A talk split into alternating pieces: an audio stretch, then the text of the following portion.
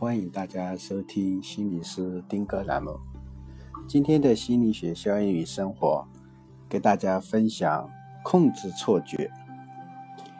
不知道大家有没有发现，我们生活中有很多人都很喜欢买彩票或者去赌博，那么他们都会认为他们是能掌握这个局面。比如说买彩票，他总认为自己是能中的；赌博，他总是认为他能赢。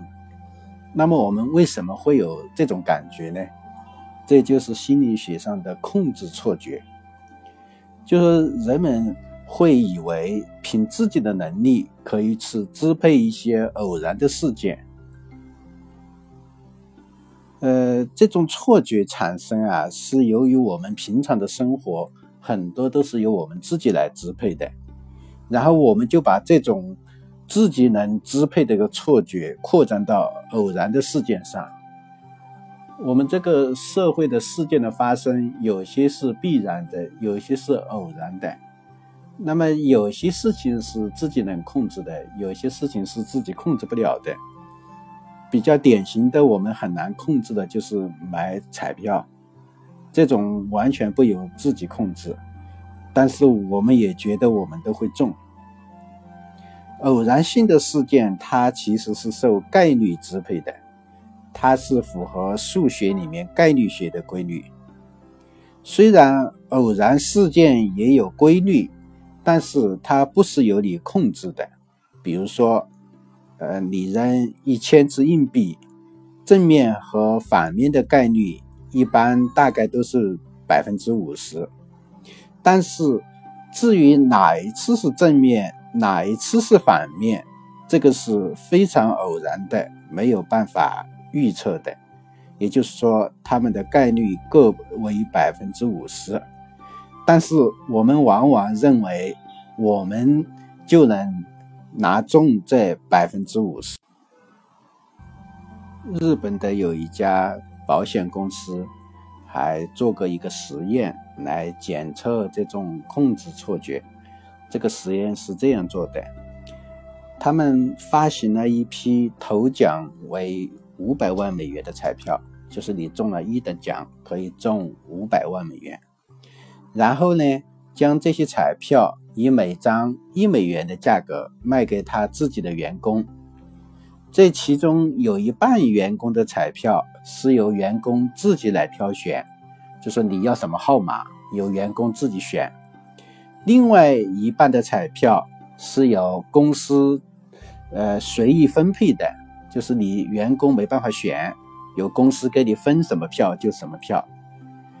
到了抽奖的那天早晨，公司就派人啊，他们的做调查的人员去找到那些买了彩票的人，就是他们买了彩票的那些员工，就对他们说：“啊，他自己有朋友想要买我们公司的彩票，希望他能转让出来。那么他们想看看这些持有彩票的人会以多少价，就是以多少钱的价格来出售他的彩票。”最后统计的结果是，那些自己选择彩票号码的人，他平均愿意把每张彩票卖出的价格是八点一六美元，就是他一美元，经过他选择，他觉得他可以卖八点一六美元。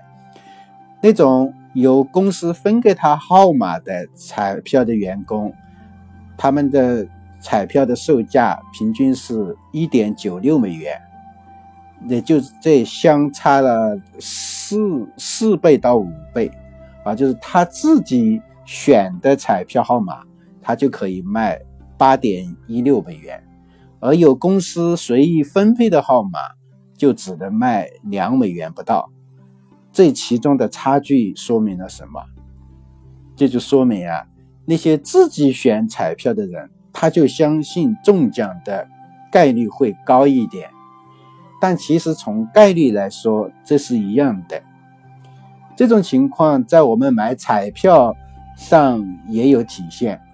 有时候我们去买彩票要精挑细选，对吧？就是我要选生日啊，选车牌号啊，选幸运数字啊，要这么精挑细选，觉得我们经过选过的号码中奖的几率就会高，这种随意选的号码似乎中奖的概率就很低。但其实从概率来说，你闭着眼睛买一个号码，跟你花了半天选中的一个号码中奖的概率是一样的。但是我们为什么会我们为什么会觉得我们选的号码就会中奖呢？这个就是心理学效应上的控制错觉。我们以为我们可以控制这种随机的事件。也正是因为有这种控制的错觉，让我们很多人啊都投入到赌博。他们总是以为他们可以抓住最好的机遇，幸运总幸运之神总会光总会光顾他们。但其实他们都为此倾家荡产，难以自拔。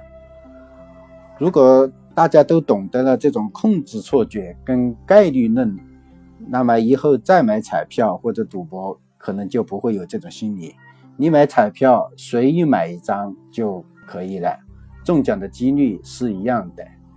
当然，可能从你自我的感觉不一样，你可能选彩票的这个过程是一种享受，那又另当别论。我们就说从结果来说，它的效果是一样的，这就是心理学上的控制错觉，好吧？今天跟大家分享的就到这里。如果你喜欢我们的节目，请告诉你的朋友或者帮我们转发，谢谢你，谢谢大家，我们下期再见。